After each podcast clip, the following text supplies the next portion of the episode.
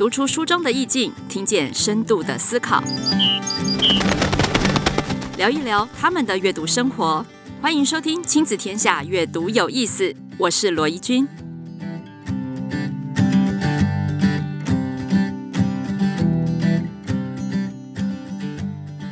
欢迎大家收听《阅读有意思》。欢迎回来，我是罗怡君。哇，我们今天的阅读大来宾呢？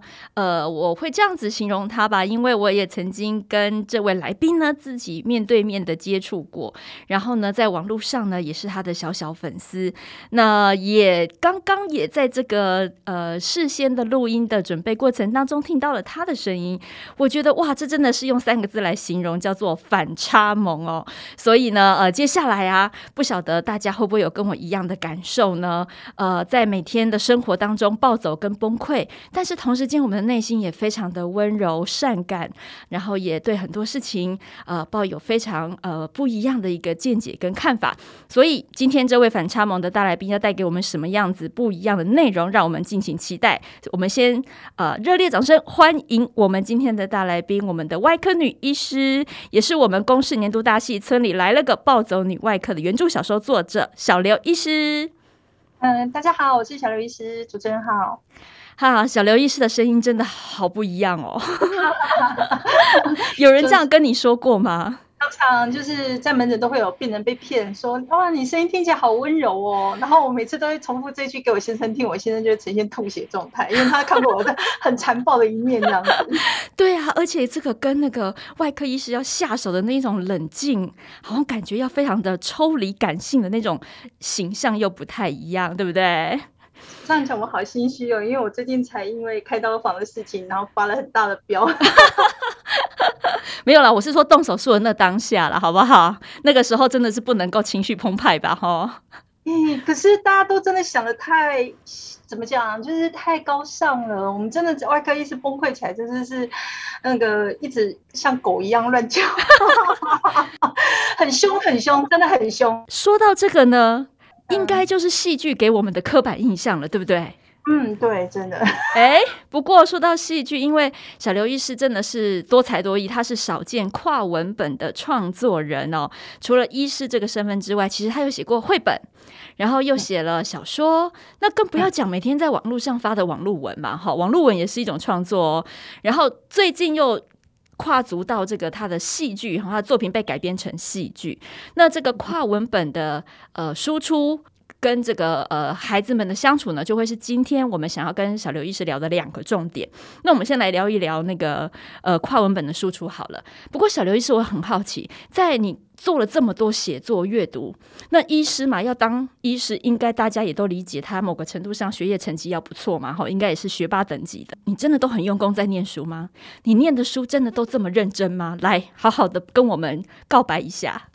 你其实我只有联考前，当年我那个时候是联考，我只有联考前很用功。一上了医学系之后，发现人外有人，天外有天，我大概念三个礼拜背不起来，然后旁边隔壁桌的念三个小时就背起来了，从那之后我就放弃了。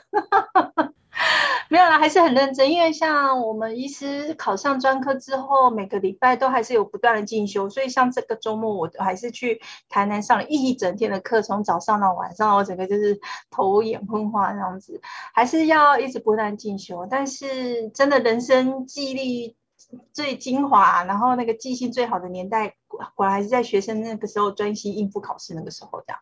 哎，不过除了专业的科目，他当然必须要。用功念书哈，因为它也是呃我们仰赖活命的关键啊，对不对？但是在课外的阅读呢？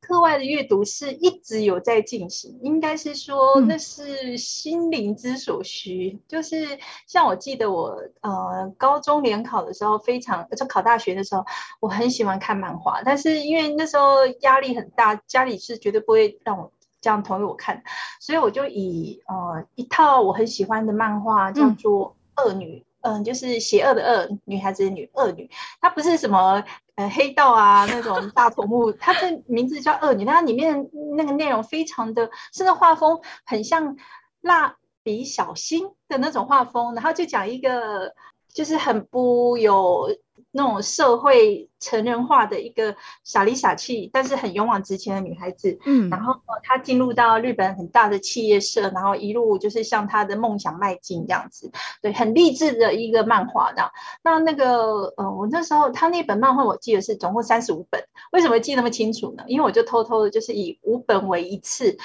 倒数呃，联考前七个礼拜开始，就刚好三 三五七十五嘛。对，我就我就撑过这个礼拜，我就偷偷的在家里就是藏一个角落藏藏五本，我去租书店藏 藏回来，然后就看完这五本，就砥砺我自己活过这个礼拜，然后就一直看看看到联考这样子。我觉得其实很大时候，你的人生的那种 role model，好像是在那个时候阅读的时候会开始找你。自己比较接近的偶像，然后你佩服或是你试着想要理解的一个方向，就会朝那个方向去这样子。嗯，没错。所以那个时候已经慢慢，我觉得有一种呃朦朦胧胧的意识，在那个选书的时候开始萌芽了。刚刚小刘医师讲了一个，应该是这一集最大的这个彩蛋哈，就是如何砥砺孩子念书呢？不过你也真的很自律诶，这个规划跟这个激励自己的动机非常的具体。嗯，对我我我应该算是那种很盯的那种，就是你如果放我在一个环境，嗯、周围的人都是很用功认真念书的，我就不敢把自己放的太松，对不对？人的口就是会绷紧当中，又试着给自己一个小小的出口，然后就是好，我撑过这个，我我从这个缝挤过去，然后我再加油，给自己一点打赏，这样子，对。对啊，其实小刘医师，你看，在这么早之前，那个时候高中的高中联考的时候，他就已经用到了现在我们最夯的那个什么原子习惯的概念呐、啊，把这些呃看起来很巨大的任务分割成小小的进度任务，然后适时的给自己奖励。不过话说回来，用漫画这件事情真的是很舒压。呃，我记得我们还曾经看过小刘医师有一张照片，是后面全是漫画书墙，哇，那真是梦幻天堂。对，那是我跟我先生的共同兴趣啊！我觉得当初也是因为发现他有这样的兴趣，那个才会很认真的思考跟他交往这样子。Oh my god！原来漫画还可以有这种功能，找到同好哎。对，因为我觉得这种东西，嗯、呃，它是小众的，但是你小众的当中，哎，你会发现他喜欢的书单是你很喜欢的，你会马上就是，哎，他在这方面还蛮有品味的哟，这种感觉这样子。对，这个叫做三观测试，对不对？对对对对，但是像是，哎，你可能喜欢一些什么侦探小说啊，嗯、但是侦探小说有很很多种类型，然后你会发现，哎，他喜欢的跟你的见解是有。有一个相近的脉络的时候，就嗯，不不由自主就帮他加好多分这样子。对，哎，那这样子的话，既然夫妻都这么喜欢看漫画，那平常小刘医师跟孩子共读的选择，或是你们也会尝试着把这样子的喜好分享给孩子吗？应该是说。耳濡目染，甚至就是是要稍微限制一下他们看漫画的时间，这样子，就是因为现在小朋友还有在使用三 C，学校课程也要，然后他们也很喜欢看漫画，然后，嗯、呃，我自己本身是有点担心说，这样会不会影响他们看一些文字较多的文本的呃阅读的能力？但是后来观察，其实感觉反而还好，因为其实很多漫画当中它有一些比较。艰涩的文字其实也是要去理解，嗯、而且它对于画面的构图啊，那个结构在看的时候，有时候嗯，文字的东西还没有办法那么的翻转出来这样子。对，所以我们家小朋友，我我觉得耳濡目染之下，反而会变成就是他们很容易的，就是会用图画的方式，除了用文字以外，来借用图画来表达他们的一些。记录，比方说，哎，我们去出游，然后我就要求他们要写游记，看完一本书就要写心得这样子，对。然后其实我只是一个要求而已啊，然后但是有字就好了，有图更更更轻松。但是就是他们，嘿，慢慢就是会把，尤其现在小女生国小的流行那个做手账，你知道手账吗？知道，很漂亮的精致的小记号。对对对对对。然后我就就是呃。就教他们说，哎，你们既然会有这样的呃的一个技术可以加分，那么就表现在那个日记本上，然后整整个呈现啊、排版啊，就是从这时候就开始建立起来。所以小朋友对于呃漫画呃没有什么排斥，因为在我们家是没有在禁没有禁止的，嗯，对，只有阅读时间、用眼的时间这件事情会稍微关心一下这样子。嗯，那小刘医师要不要给我们几套你孩子你觉得孩子正在看，你也很推荐给其他孩子们的？漫画，我们让爸爸妈妈从你的书单当中开始释放好了，好不好？一些漫画吗？这样子可以吗？嗯、可以，可以，可以。我们阅读有意思，当然就是要推广好书啊。OK OK，那我觉得就是先从有一部叫做《银之匙》，它是金银铜铁的银，哦、然后知乎者也的知，汤匙的匙，《银之匙》。它的话是一个讲北海道务农家的孩子，然后进入要升学还是要进入务农业的就业的一个人生迷惘的一个。挣扎期，然后他进入到北海道最大的一个那个就是畜牧学校，然后所接受的三观的震撼，包含说他们要亲手养一只猪，把小猪养到成熟之后，宰掉它，把它的肉拿来做火腿，然后一边掉着眼泪一边吃他们做的非常好吃的火腿，这样子。哎，这部真的很好看，因为呢，我虽然还没有看过漫画，但是我看的是它改编的电影。哦，银之池也有电影，所以你看，如果这样的话搭配起来，真的还蛮不错的。那他也可以给孩子们在呃职涯选择当中有不一样的感受跟想法，因为他真的就是实际的去经过那个刚刚小刘医师说的，他想的跟平常只有什么。短短一节课、两节课的职业探索，跟实际去畜牧学校之后所受到的那种经历、人生、生活、生命教育课的那种历程是非常不同的。太棒了！还有吗？还有吗？再给我们一套好了。这一套的话，字会稍微比较多，但是我觉得它可以理解到所谓的动漫界。电玩界的一些比较就是呃次文化的一些认识，叫做迷宫饭，就是在迷宫里面，然后那个要做饭叫迷宫饭。他的话，那个漫画家我觉得是非常鬼才、很厉害的一个女性漫画家。哎，刚好这两部漫画的作者都是都是女生，对。我觉得女性的作者他们的漫画就算是呈现暴力，也比较温柔一点，就是是不会那么血腥啊，不会那么。直觉的冲击这样子，然后呃，迷宫饭里面的剧情就很好玩，是他们是设定就说，哎，像玩一些什么勇者斗恶龙啦，这些很有。嗯呃，就是 RPG 游戏，就是角色扮演游戏的时候，常常会会有一个设定，就是啊，一群勇士要带魔法师、精灵啊，然后什么的，呃，不同的人物，然后组队进入到地下迷宫，然后去寻找呃里面大魔王，然后遇到很多魔物跟宝藏这样子。但是他这边书就说啊，那些人进到地下迷宫，他不用吃饭吗？要要吃饭，那怎么办呢？他就只好抓这些魔物来把他们宰杀，然后中间就变得就是非常的好笑这样子。就比方说，它里面设定呃。有那个什么走路菇，就是长得很大的香菇，跟人等身大，但是没有头没有手，就只有两只脚，然后一根香菇会跑这样子。然后那个设定就超可爱的，就是会让你又爆笑，然后又佩服那个作者的脑洞，充满了天马行空的创意。而且听到你描述他的画风，应该也很特别。他画风很可爱，很精致。对，我真的觉得就是画家的实力是绝对是。有厉害到让每一页都很像那个画册一样很精美，然后每一格又充满着很多的那个小小的彩蛋。你每一格仔细看，所有主角讲的话，下面后面的人员的表情啊，然后有一些那个，比方说他们逮到一只麋鹿菇，然后那是呃走路菇，走路菇怎么抓它呢？要抓它的脚，因为它全身就是一根大大的帽子帽香菇的帽檐，然后身上它没有手，就两根脚，所以你要把它倒吊过来抓着它的脚。那你抓了另外一只脚的时候，它另外一只脚会拼命的挣扎。但但是走路菇它怎么挣扎那只脚呢？不是我们想象的两只脚这样交替交替这样的来回现状的，它那个脚是三百六十度旋转的。它想到很多我们呃没有想过的小细节，对不对？然后又很可爱这样子。哦，好，我现在真的有了解到外科医生的压力真的很大。哎，不过你看哦，就是接触漫画之后，其实刚刚小刘医师也说，对他孩子的影响，因为孩子还是继续在培养他的文字阅读的能力，但是同时之间，他好像慢慢的养成了一些图文创作的嗜好或兴趣。嗯，对，两个小朋友都自自然而然的会喜欢用图画表示这样子。嗯，嗯，那这个图文创作，其实在小刘医师的创作里面也。扮演了蛮重要的角色哈，哦、呃，对，对不对？哦、比如说像小刘医师有一套我真的太崇拜，叫做小刘医师的性教育翻翻书，哇，这一套好像就是把难以启齿的很多事情，靠着图文创作把它说清楚。对，那个是嗯、呃，因为我怀老二，然后肚子大起来，老大就觉得小很奇怪，小小的小婴儿是怎么样塞进去的？那我就想要找，我先一开始先找市面上有没有绘本是讲有关性交或者是性行为这件事情，那发现绘本都讲的比较暧昧或者是卡通化这样子，嗯、然后想说那我自己来动手画好了，因为。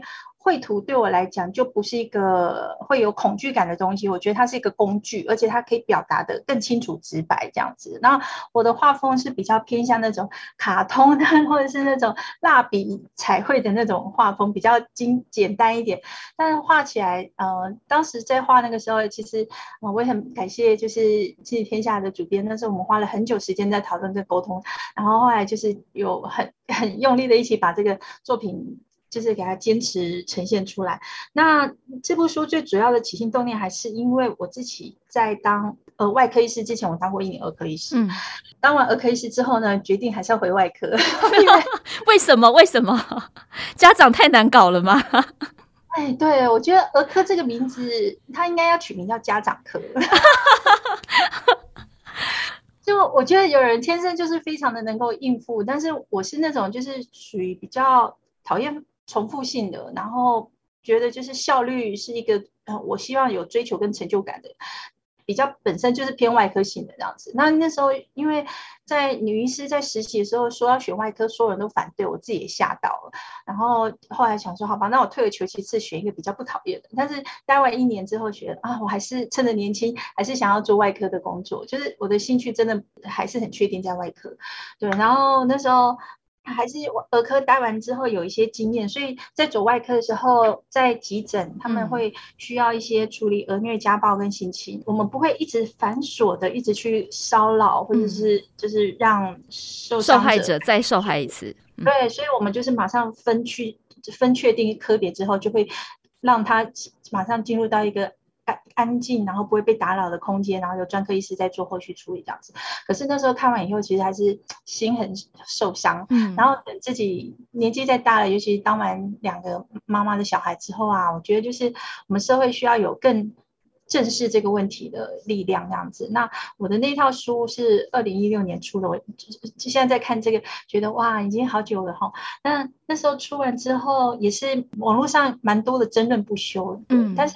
我觉得近几年这样下来，尤其像这阵子有一些社会案件，有些狼师就是在对二十几年前的学生有做过一些不好的事情。孩子在慢慢长大，已经成人之后，他的父亲啊、家人啊，很支持他，让他把这个故事说出来。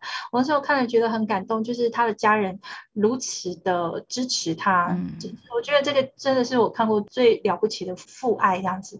然后那时候也很感伤，因为也是因为这样子，就是翻翻书又又被讨论起来了，对不对？而且有一波的销量，所以前阵子也在跟主编讲说，哦，因为我还是一直有在跟 NGO 合作做。那个儿童性教育安全的一些活动推广，然后每次到这个活动场上的时候，就是被问说，哎，有没有这类的资料？当你发现社会案件议题又又有这样子受害的时候，你这个书就有又有一波的销量，其实是有点。难过的，我明白，因为我有一本书跟你有异曲同工之妙，叫做《爱的生存游戏》，所以只要有重大灾难的时候，我们的里面的东西就会被拿出来再被讨论。那当然，我们知道有被在重视，可是是用这种方式开始引起下一波讨论的时候，心里难免觉得可惜。对，真希望就是可以更早，就是从嗯、呃、前端的教育就开始先介入，然后家庭就把这个就是。跟社会共知的安全网从最前面就开始先补起来，这样子。所以刚刚这样子一路听下来，其实作为一个外科医师，我发现小刘医师他对这个世界的爱并并不是只有在自己的孩子这边哦。那他从这个医师的角度接触到各个层面社会不同的面向的人，他们受伤的方式不一样，受伤的地方不一样，受伤的原因不一样，所以好像也慢慢开始呃在。各种各各样的这个创作里面有非常多的社会议题，其实是融入在里面。比如说，刚小刘医师说的性教育的这个工作，它会一直不断的持续进行。那其实，在这个之后呢，我觉得更明显的一个角色，应该就是那一部公视年度大戏《村里来了个暴走女外科》，因为你关怀的真的是白色巨塔里面的女医耶，女医好像性别意识，再加上各种不同的。呃，这个劳动的条件，你看哦，有劳动劳劳资议题是一个性别意识，再加上去，哇，好像女生真的是在这个结构里面，真的是弱势中的弱势。呃，其实应该是说，在一个很高压的劳动环境当中，不管是哪一种性别，都会遇到这样子弱势。那剧情，呃，导演是比较。单纯化，就是呃，把女性的医跟护，就像那个阿长，就他也是对护理长，也是碰到同样的难题。对，其实呃，我的小说整套系列看的话，会大家知道，就是说不只是只有女性，其实很多男性甚至遭受到了更严重的，就是像是医疗暴力啊，被揍啊，然后、啊、对，常常被打哦。然后甚至就是被压着从那个巷口一路就是跪爬进去，跟那个医疗疏失完造成死亡的那个病家去去上香，对，那个其实都是集体 我们医护人员的创伤这样子，所以我真的就是很很感动，就是哎剧组有把它提到这样子，嗯。嗯，所以在这个创作的写作的，好像对小刘医师来说，不只是疗愈的图文创作，也是陪伴孩子的一种教育工具，更现在进一步成为一个社会倡议，希望大家可以注意到哪些议题的一种工具了。那在这个写作的过程当中啊，呃，不晓得小刘医师有没有跟我们分享一下？呃，什么时间点开始做这个写作？你一直都很喜欢写作吗？会不会也跟很多孩子一样讨厌作文？我觉得这应该是非常多的爸爸妈妈们非常想问的问题。还是你讨厌作文，但是后来却生出了这么一大堆书，所以请爸爸妈妈不要担心啦。我我觉得很有趣一点就是，这或许跟就是家学也有一点关系，因为像我父亲，他也是会做创作那种，从小我家里墙上就挂满呃。我爸写的诗，然后我妈把他手抄，就是做成类似像现在就是钢笔社团那样子。因为我妈的字体很漂亮，她就把它用很那个秀娟的字把它写，然后会旁边写在一个裱框的画框里，然后里面会放照片啊，然后或是用纸粘土搭配。哇，共同创作的感觉耶！对对对对，所以呃，有时候可能是站在那边被罚站的时候，就会盯着那个。对，然后就会觉得啊、哦，原来就是呃。制作出一个有意思的东西，呃，是很简单的一件事情，甚至全家的呃可以一起共同进行这样子。那嗯、呃，不可否认，就是我自己也以前被丢进去过作文补习班，对，哦、真的啊，你也补过作文？对，然后我觉得全世界最无聊的 东西就是作文，这可以讲吗？糟糕，哦，你讲出来应该会很多人爱你，真的。我觉得，与其让他补那么多，你好不还不如让他有空闲时间，好好的去看一些书，看他有兴趣的书。然后，呃呃，当他如果已经有那个兴趣在之后，如果作文写不好，真的不用担心，那个只是时间早晚的问题。老师们他们喜欢考试的作文，那个都要去背一些那个对称的、对仗的，然后一些诗词的啦，那个是有它既定的范本。可是呢，我以前就是那种完全不按套路，我就是自己想写什么东西，然后。有的时候，他那个作文会考试会要有一个格式嘛，就是要你写什么呃申论类的啦，或者是是那个呃几百字，然后要讲到什么主题啊。但是如果我有时候那个灵感一来，我记得我有一次那那篇作文拿了零分，零分为什么？我写很开心，因为我看那个标题叫做呃类似像是什么嗯。呃就是善心有福报这种东西 哇塞，是非常陈腔滥调。但是我那时候就把脑中想到了一个小漫画，然后把它写成一个小短短篇故事，而且我写的自己好开心哦。然后写完以后交了以后，然后等拿到考卷，嗯，零分，我再仔细看啊，他居然是要写类似像是那种申论的东西这样子。哦，你写成小说创作了啦，对不对？对对对对对对。但是我真的觉得就是文字要多用，然后你。多吸收完之后，多释放，它最终就会有你自己属于你自己的文字出现。所以真的不要太担心。然后小朋友如果已经有喜欢看书的习惯的话，哦，那个只是风格的问题。然后还有教他应付考试就好了，这样子。嗯，这就是非常实际的策略性思考。我觉得这才是对的方向。为什么呢？因为真的真的是这样。因为其实现在，当然现在作文题目有开始慢慢的多元化。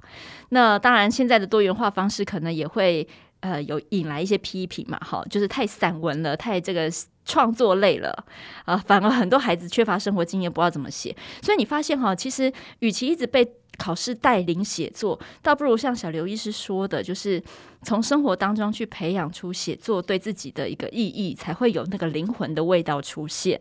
那他可能就会在人生的不同的阶段里面去发酵，然后呢，去帮你做另外一种更好的代言，对不对？看看小刘医师，你看除了医师之外，还有这么多这么多。哎，我们来谈谈网络文好了。OK，好。这个网络文呢，我觉得是非常多孩子现在反而写作的地方最勤的，对吧？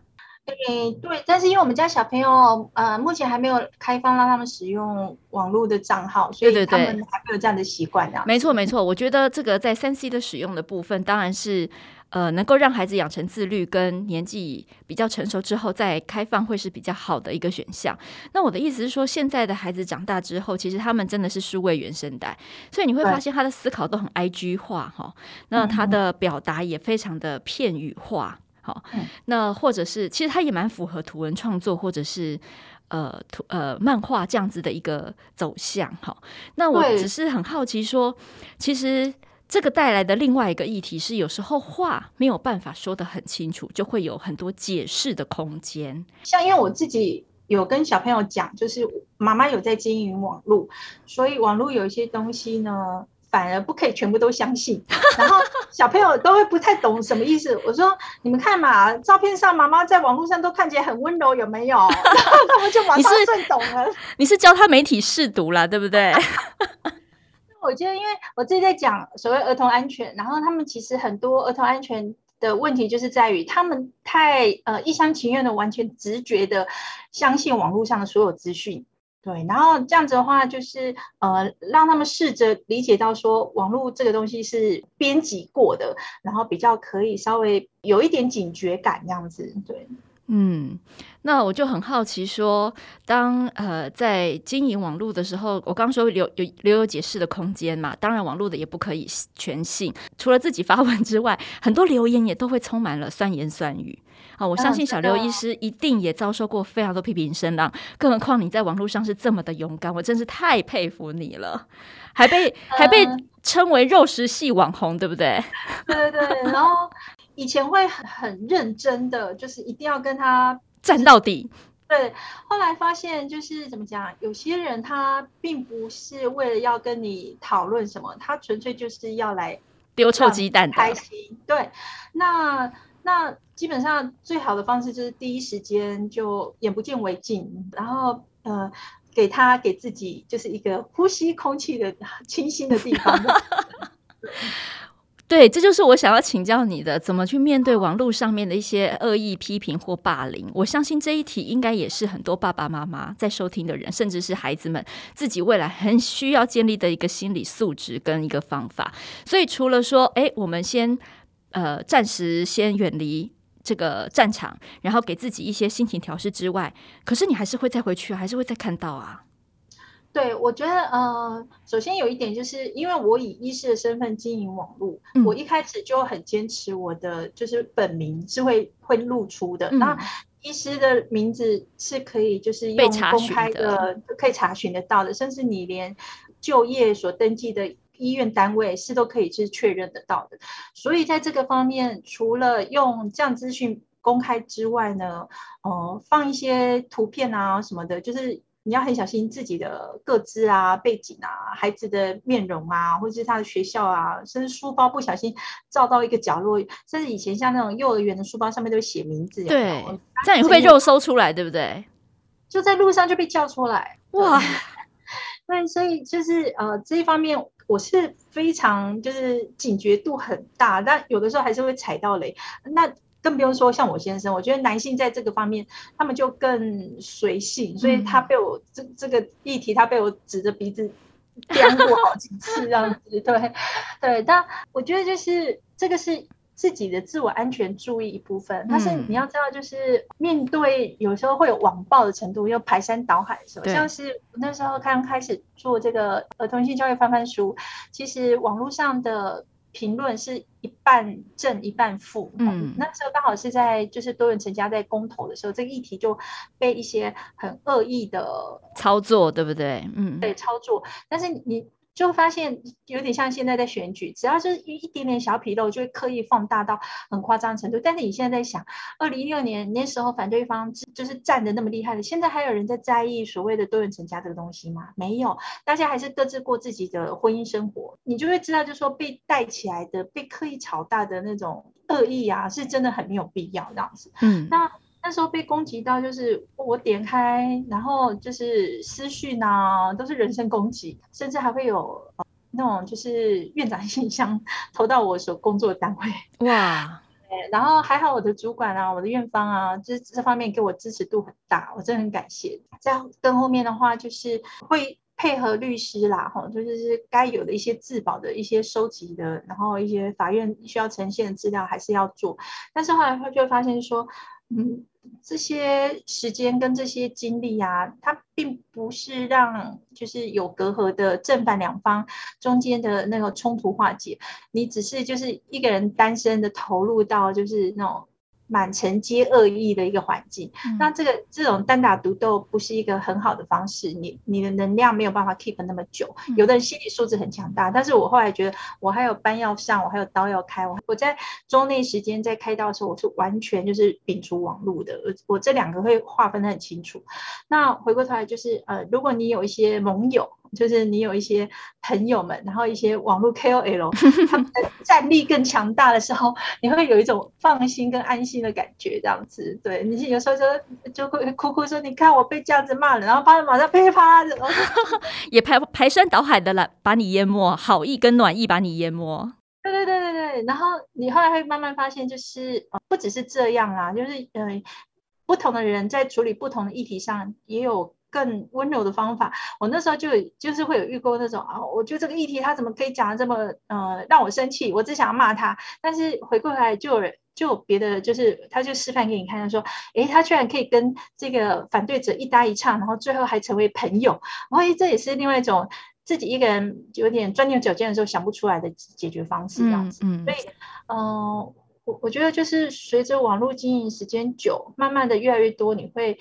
呃，建立到自己的一个观察的结果，然后你会有你敬佩的，然后你会有你想学习的对象，然后你会慢慢的就是这种能量，你就不会一直。就是被负面的东西抓在里面这样子，对。网络现在已经成为我们生活当中很重要的另外一种文本了。很多人其实都没有看书，都在划手机。所以呢，这个社群社群经验很丰富的小刘医师呢，才会被我问到这一题哦。那我想，网络的这个放大效应会让你误以为全世界好像都在关注某一个你现在正在 fighting 的问题，但事实上没有。放下手机之后，就是全世界都一样如常运转。那只是说，哎，我们可以借机会。认识一些跟我们有共同价值观的人一起奋斗，这是一件蛮好的事情，因为它可以跨越国域、地域的限制。那同时之间，它也可以让你有机会转念去认识一些跟你价值观念完全不一样的。但也许你知道吗？这个人可能就刚刚跟你擦身而过，他可能还顺便帮你帮拉了你一把，你差点跌倒。他好像也不是那个全然的坏人。真的，真的，对对，所以我想，呃，这个整个世界哈，开始因为网络的关系，所以让我们每一个人都在学习要阅读不一样的文本，甚至我们创作的方式也越来越多元了。好哇，今天讲了好多，然后还有一本最经典的呢，我把这本书的书名当做我们的结尾啦，好不好？我觉得这本书的书名实在不论你是哪一个身份，不论这个时间点你切换成哪一个人设都很适用，就是小刘医师的在靠背与崩溃之后继续战斗，对不对？谢谢小刘医师今天。呃，播控哦，在这么多身份当中，呃，接受我们的访问，跟我们聊了这么多。那小刘医师也祝福，呃，未来能够有更多的创作疗愈我们，然后也带领我们去认识更多不同的社会议题。好，OK，我在努力。好，我们要继续 fighting 喽！谢谢小刘医师，谢谢，我们下次再见，拜拜。拜拜。亲子天下 Podcast，周一到周六谈教育、聊生活，开启美好新关系。欢迎订阅收听哦。Apple Podcast 和 Spotify 给我们五星赞一下，也欢迎在许愿池留言回馈。我们下次再见。